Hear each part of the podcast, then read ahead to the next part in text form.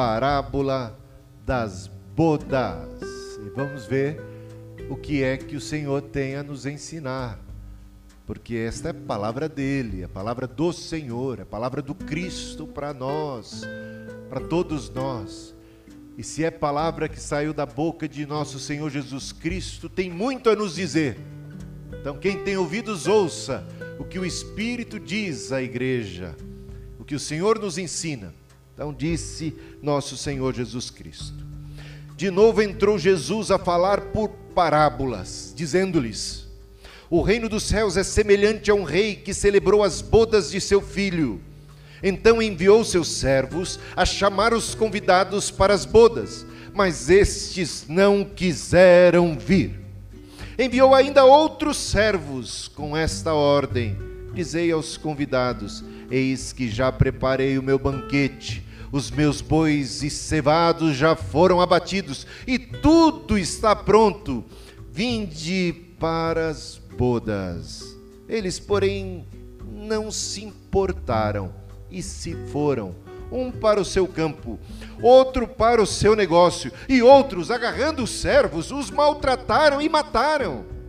O rei ficou irado e, enviando as suas tropas, exterminou aqueles assassinos e lhes incendiou a cidade. Então disse aos seus servos: Está pronta a festa, mas os convidados não eram dignos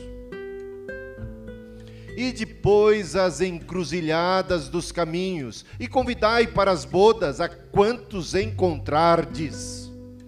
E saindo aqueles servos pelas estradas, reuniram todos os que encontraram, maus e bons. E a sala do banquete ficou repleta de convidados.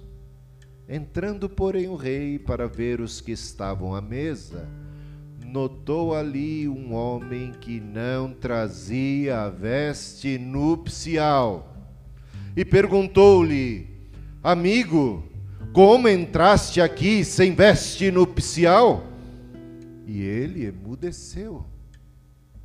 Então ordenou o rei aos serventes: amarrai-o de pés e mãos e lançai-o para fora, nas trevas, ali haverá choro e ranger de dentes, porque muitos são os chamados, mas poucos os escolhidos.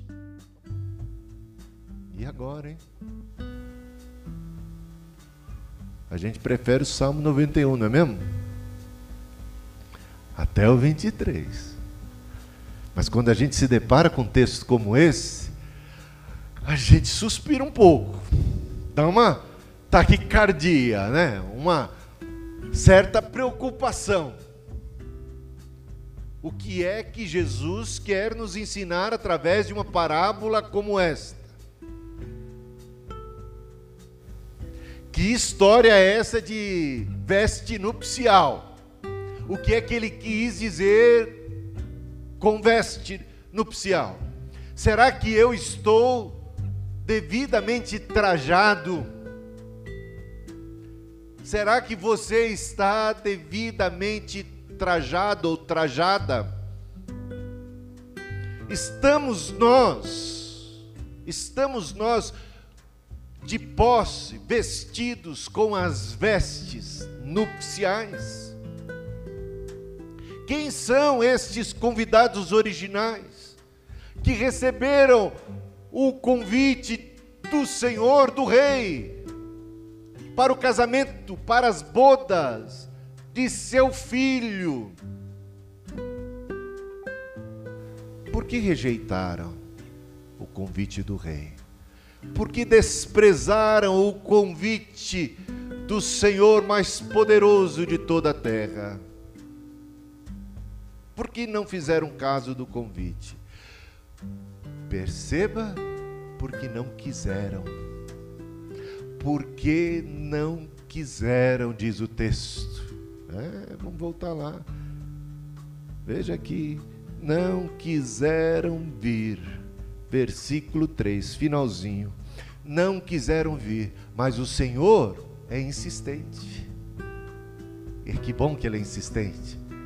Que bom que Ele nos concede uma segunda oportunidade. Que bom que Ele continua a bater na porta dos corações, estendendo o convite. Mas, que triste, que mal, quando as pessoas se fecham para Deus. Uma, duas, três, endurecendo seus próprios corações. Este texto fala de eleição, porque muitos são chamados, mas poucos os eleitos, poucos os escolhidos. E quando falamos de eleição, do ponto de vista do Cristo, entendemos o que ele quer dizer com eleição. Muitos são chamados de fato, não apenas muitos, mas todos. Todos foram chamados. Os judeus aqui representados pelos convidados originais. Ele, o Cristo, veio para os que eram seus, mas os seus não o receberam, mas há tantos quantos o receberam, deu-lhes o poder de serem feitos filhos de Deus, e o convite se estendeu aos gentios, a pessoas de todos os povos, tribos, línguas e nações, e continua a ecoar, a ecoar através da igreja, através dos servos de Deus, porque Deus em todas as gerações, em todos os tempos, tem as suas testemunhas, tem os seus servos enviados, mas muitas vezes os servos são ignorados, maltratados e mortos. Por uns ignorados, por outros desprezados, até mesmo feridos, perseguidos e mortos, são os servos de Deus em toda a história. Isso aconteceu nas páginas do Antigo Testamento. E quantos não foram os profetas enviados à casa de Israel? E quanta rebeldia! E mataram os profetas, apedrejaram tantos quantos foram enviados um após outro, até o ponto de rejeitarem o convite do próprio filho. Deus enviou o filho e eles não acolheram o filho, e a praga, a maldição se abateu sobre eles. Não porque eles foram escolhidos para sofrerem tamanho dano, tamanho prejuízo, mas porque eles foram desobedientes, incrédulos, porque eles não quiseram acolher a oferta da graça de Deus, da bênção de Deus. A palavra veio até eles, o convite foi ao seu encontro, mas eles se fecharam, endureceram seus corações. Quanta gente nos dias de hoje fazendo a mesma coisa, e veja qual foi o resultado. Porque rejeitaram Cristo e Jesus faz uma profecia, Mateus capítulo 23, falando a respeito dos judeus, daquela geração que se sentia superior à geração de seus antepassados, que estava adornando os túmulos dos profetas, que seus próprios pais haviam matado, e estavam dizendo para si próprios e uns para os outros: se nós estivéssemos no lugar de nossos antepassados, de maneira nenhuma teríamos tratado os profetas como nossos pais trataram. Nunca teríamos matado os profetas. Sabe o que eles mesmos vão fazer? Eles vão matar os apóstolos de Jesus, eles vão matar o próprio Cristo. E Jesus vai dizer para eles: raça de víboras, sepulcros caiados, enchei, pois, a taça da ira de Deus, porque os seus pais fizeram miséria, mas vocês vão fazer pior do que os seus pais. Jesus, quando entra em Jerusalém, ele chora sobre Jerusalém, ele diz: Jerusalém, Jerusalém, que matas os profetas, apedrejas tantos quantos te são enviados, quantas vezes eu quis, como a galinha ampara os seus pintinhos, eu quis proteger vocês, mas vocês não reconheceram aquele que trazia paz, vocês não quiseram a minha proteção e a minha salvação. Eis que os teus inimigos te cercarão de trincheira. E Jesus profetiza em Mateus capítulo 23, dizendo: aquela geração sofreria um dano tão terrível que ele diz: os pecados desde Caim, que matou Abel, até aquele pecado mais recente, da morte do profeta mais recente, seriam requeridos daquela geração. E por quê? Porque aquela geração mataria e rejeitaria o próprio Cristo. E Jesus anuncia aos apóstolos: não vai ficar pedra sobre pedra. Anuncia a destruição de Jerusalém, dizendo: Esta geração, está lá, Mateus capítulo 23, os últimos versículos. Entra no capítulo 24. Ah, que edifícios maravilhosos, que edifício maravilhoso, o templo do Senhor. Jesus, estão vocês estão vendo essas edificações? Não vai ficar pedra sobre pedra. E isso aconteceu. E aqui está profetizado no versículo 7. O rei ficou irado e, enviando as suas tropas, exterminou aqueles assassinos e lhes incendiou a cidade. O general Tito, exército romano, cumpriu essa profecia de Jesus Cristo. Jerusalém foi cercada, sete anos de sítio, desde 63 até o ano 70. No ano 70, o exército invade, destrói a cidade, destrói o templo, não fica pedra sobre pedra, a palavra do Senhor se cumpre. Que triste. Ele veio para os que eram seus, mas os seus não quiseram.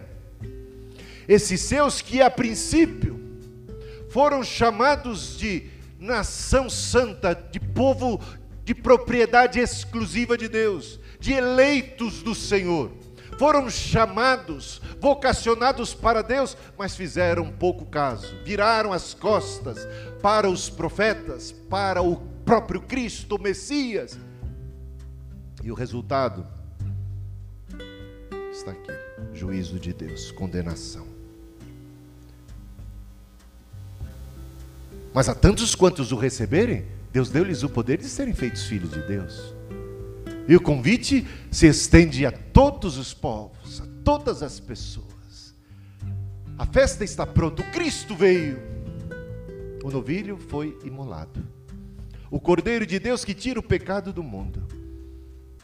O Salvador se manifestou.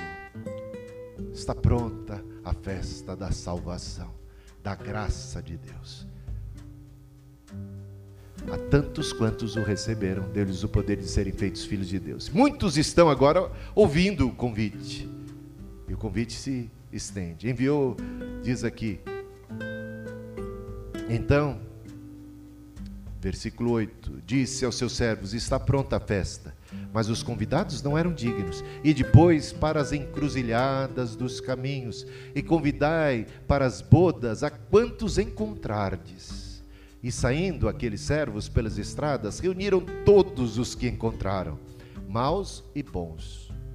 Maus e bons? O que significa isso? Significa exatamente isso. Gente de toda espécie. Hã? Lembra do ladrão da cruz? Maus. E bons também.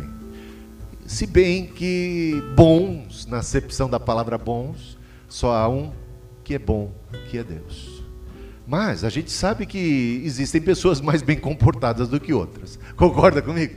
A gente entende que, socialmente falando, alguns são categoricamente maus. E outros são mais bem educados, mais bem comportados.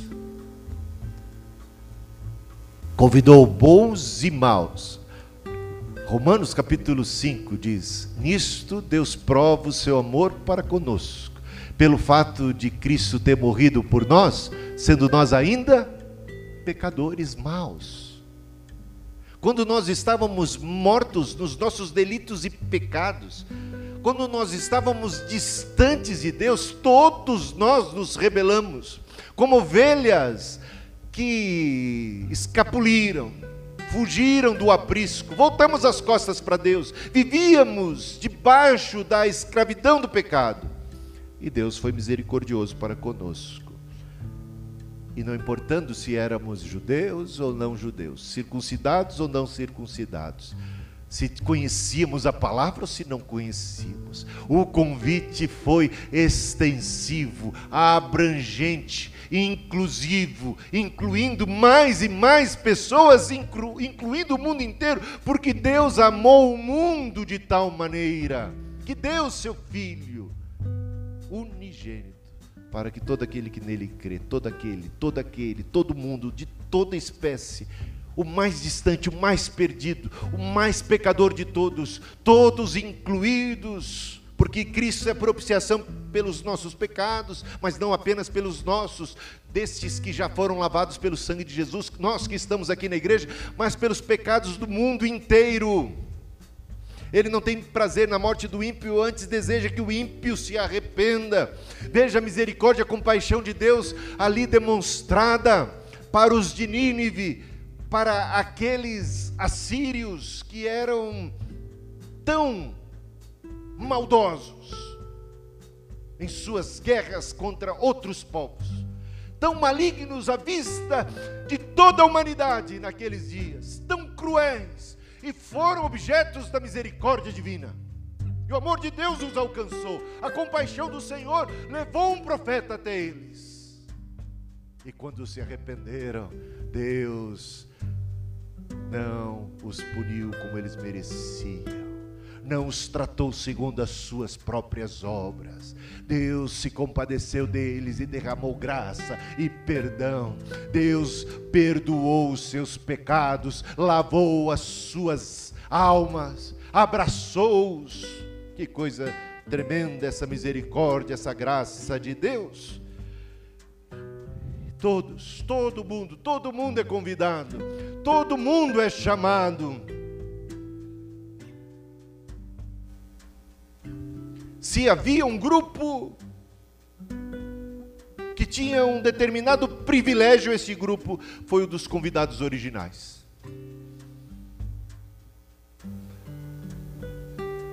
O problema foi que eles fizeram pouco caso, agiram com incredulidade. O convite agora é: alcança todos, todos são chamados para a salvação. Bom, a casa começou a ficar cheia, porque nós já olhamos profeticamente analisando o Apocalipse, você vê a descrição dos salvos na glória. Uma multidão incontável de remidos, de salvos, pessoas de todos os povos, tribos, línguas, nações, a casa de Deus estará cheia, repleta, a casa do banquete, o salão de festa celestial, vai estar cheio de gente. Deus nos enviou a fazer discípulos de todas as nações, não foi mesmo?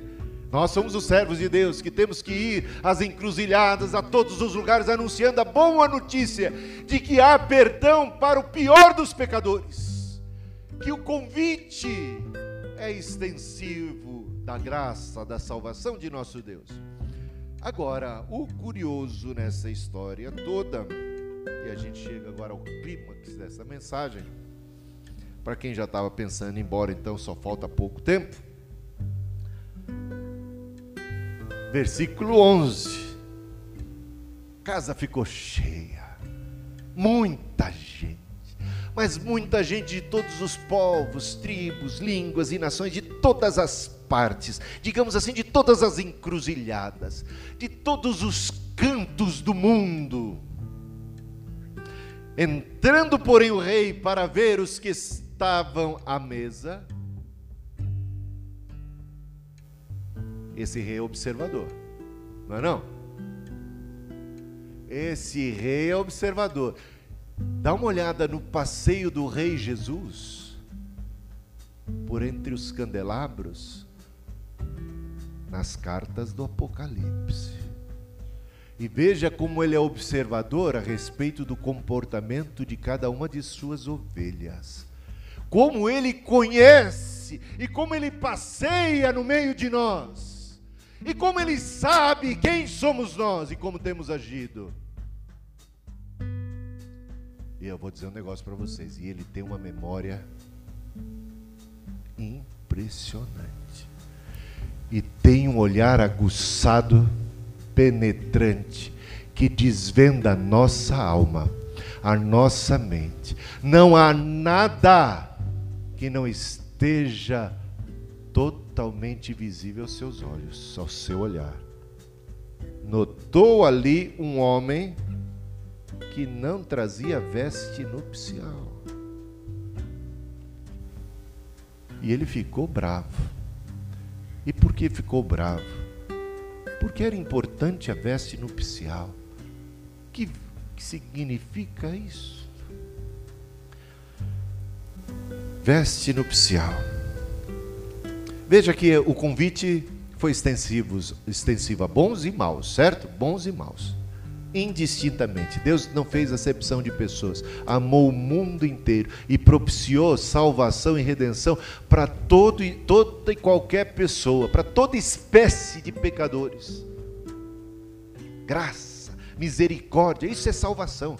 E, a, e ele nesse convite, ele confere ao mais vil pecador uma dignidade que esse pecador não tem por si mesmo. Isaías disse: Ai de mim! Nem o próprio Isaías conseguia estar na casa do banquete, na base das suas próprias obras. Mas o Senhor propiciou para Isaías purificação para a sua língua. Pela graça de Deus, Deus propicia para nós vestimentas, roupas, que também são produto da sua graça.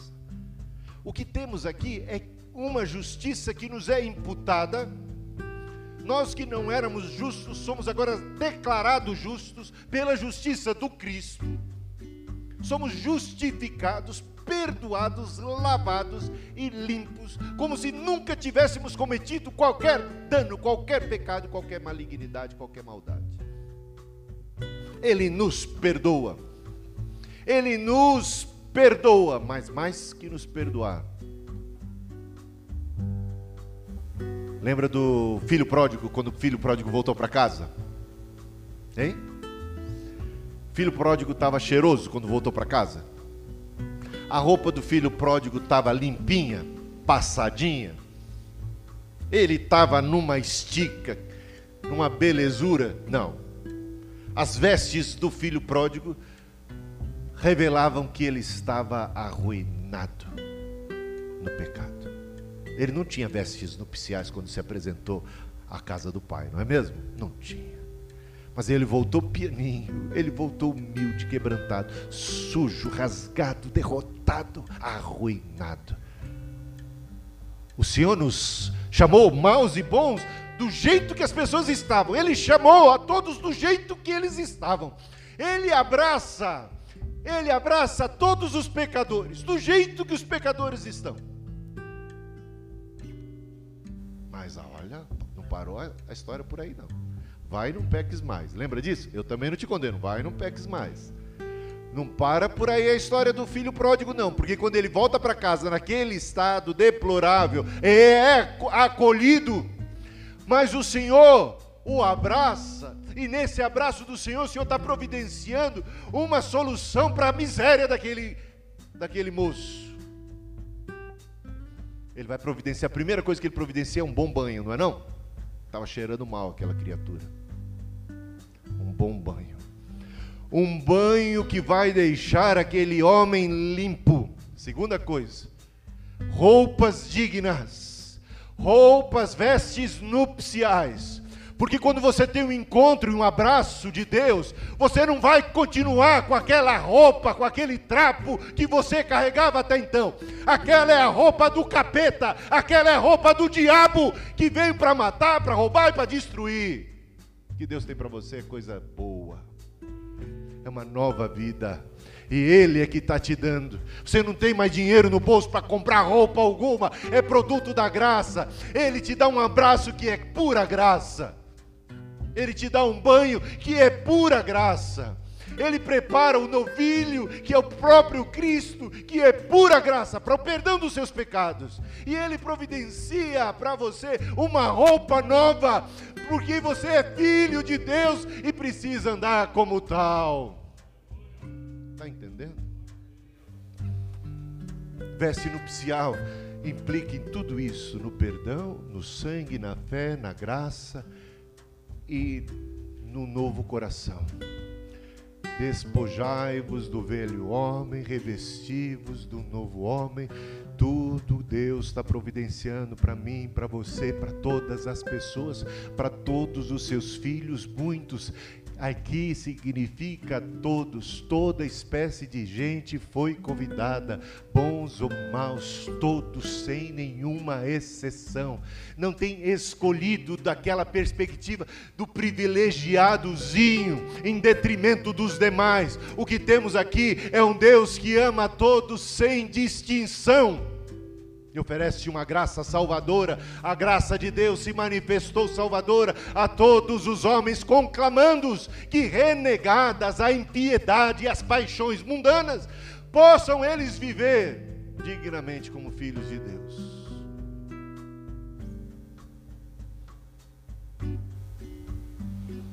Andai, pois, de modo digno do Evangelho. Quando Cristo nos encontra, Ele nos perdoa se confessarmos os nossos pecados, Ele é fiel e justo para perdoar os nossos pecados, amém? E para nos purificar de toda imundícia, de toda injustiça, para nos purificar. Purificada ficou a língua de Isaías, purificado ficaram os corações dos apóstolos que vão crescendo na graça e no conhecimento, que passam a agir como novas criaturas Jesus nos dá um novo coração, uma nova mente, uma nova roupagem, um novo caráter. Temos um novo nome. Temos um novo nome. Temos agora que andar como filhos de Deus. Ele nos propicia. Esse homem desta história, assim como todos os demais convidados, também receberam uma vestimenta. O problema é que ele, ao receber gratuitamente tal vestimenta, achou que podia entrar naquela festa do seu próprio jeito, no seu próprio estilo. Irmãos, Deus tem as suas condições.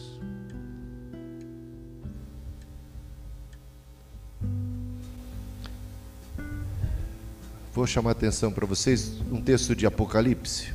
Opa, desculpa. Que diz assim: Foi dado à igreja que se vestisse de linho fino, puro e resplandecente. E em Efésios 5, 27 diz que Deus, que Paulo trabalhava para apresentar a Deus, ou que Cristo morreu por nós para apresentar a Deus uma igreja sem mancha imaculada, sem mácula, sem mancha, nem ruga. Uma vestimenta nupcial. Sem santificação? Quem consegue completar esse versículo? Sem santificação? Ninguém verá o Senhor. Sem a veste nupcial adequada, ninguém verá o Senhor sem mancha e nem ruga. Atos 3:19. Arrependei-vos e convertei-vos para que sejam cancelados os seus pecados. Isaías 11 diz que o Senhor é poderoso para transformar os nossos pecados, por mais vermelhos, por mais fortes que sejam, em alvos como a branca neve. Ele nos dá novo coração, vestes de justiça. E Jesus diz que é pelos seus frutos que devemos conhecer as árvores. Que se conhece as árvores. E Apocalipse 22, 12 diz: Eis que venho sem demora, e comigo está o galardão para retribuir a cada um segundo as suas obras. E eu vou terminar então falando só o seguinte. Quando Jesus termina o sermão da montanha, ele diz essa frase: pelos seus frutos os conhecereis. Cuidado com os falsos profetas. Parecem profetas porque têm dons, mas eles não têm frutos. E é pelos frutos que nós conhecemos os profetas. E ele fala assim: olha, muitos naquele dia, no dia do banquete, no dia de prestação de contas, quando estivermos diante do Senhor, muitos vão se apresentar na sua presunção, dizendo: Nós, Senhor, estamos aqui Nós expulsamos demônios em teu nome e fizemos maravilhas. E o Senhor vai dizer: Apartai-vos de mim, porque eu não conheço vocês. Vocês não estão com as vestes nupciais. Vocês não estão vestidos apropriadamente. Apartai-vos de mim, vós praticadores da iniquidade. E na sequência ele arremata e diz: Aquele que ouve estas minhas palavras e as obedece, primeiro ele diz: aquele que ouve e não obedece, eu compararei a uma pessoa que construiu sua casa sobre a areia. Vem o temporal e a casa vai por terra. Mas o que ouve as minhas palavras e as obedece, eu comparo ao homem prudente que construiu a sua casa sobre fundamento sólido, sobre a rocha. E veio e abateu sobre esta casa um temporal tremendo, e a casa permaneceu de pé. Pelos seus frutos os conhecereis. A gente precisa ser cuidadoso nesse ponto temos dado os devidos frutos, o Espírito Santo tem lugar no nosso coração. O que é que sai da nossa boca? Porque a boca fala do que o coração está cheio. Será que estamos vestidos apropriadamente? Qual é o testemunho do Espírito que nós estamos dando, amados irmãos? Que as palavras da nossa boca, o meditar do nosso coração sejam agradáveis a Deus Lembra daquele corinho infantil? Cuidado, pezinho onde pisa, mãozinha onde toca, olhinho onde vê, narizinho onde se mete. Não, esse não, não, não fala. Boquinha que fala. É um coração, é uma, uma canção para criança. Mas quanta verdade nisso? Jesus fala: Pode de uma fonte de água doce sair água salgada?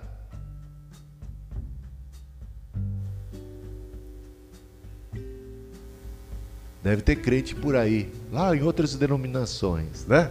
Em outras igrejas, bem longe de nós, dizendo: pode sim, não tem problema, o sangue de Jesus perdoa tudo, está tudo limpo. Estamos numa boa, vamos pecar mais, pecar mais. Não dá para parar de pecar. Vamos viver deliberadamente em pecado, vamos dar vazão às obras da carne, mas a Bíblia diz que se nós andarmos em espírito, jamais satisfaremos as obras, as concupiscências da carne que é um sinal de que nós temos o Espírito Santo e somos guiados pelo Espírito Santo, são as obras, as atitudes da gente. Nós não somos salvos por essas atitudes, somos salvos pela graça. Mas essa graça nos é dada e não apenas imputada, não apenas somos declarados justos, somos feitos justos. Deus nos deu o poder de participarmos da sua própria natureza divina. Ele nos dá o poder de sermos feitos filhos de Deus, e não apenas chamados, denominados, declarados. Não é apenas uma etiqueta, um rótulo que carregamos. Todo aquele que professa o nome do Senhor, aparte-se da iniquidade. E se seu pacto é com mal, você está confessando que Senhor sobre sua vida. Se a sua vida é uma vida de derrota ao pecado, você continua escravo dele. Precisa do que? De libertação, de arrependimento urgente, de cura para a tua alma. E eu diria de salvação. E o que está em pé, cuide para que não caia.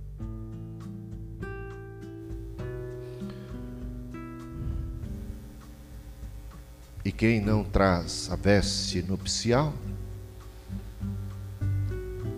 é lançado fora.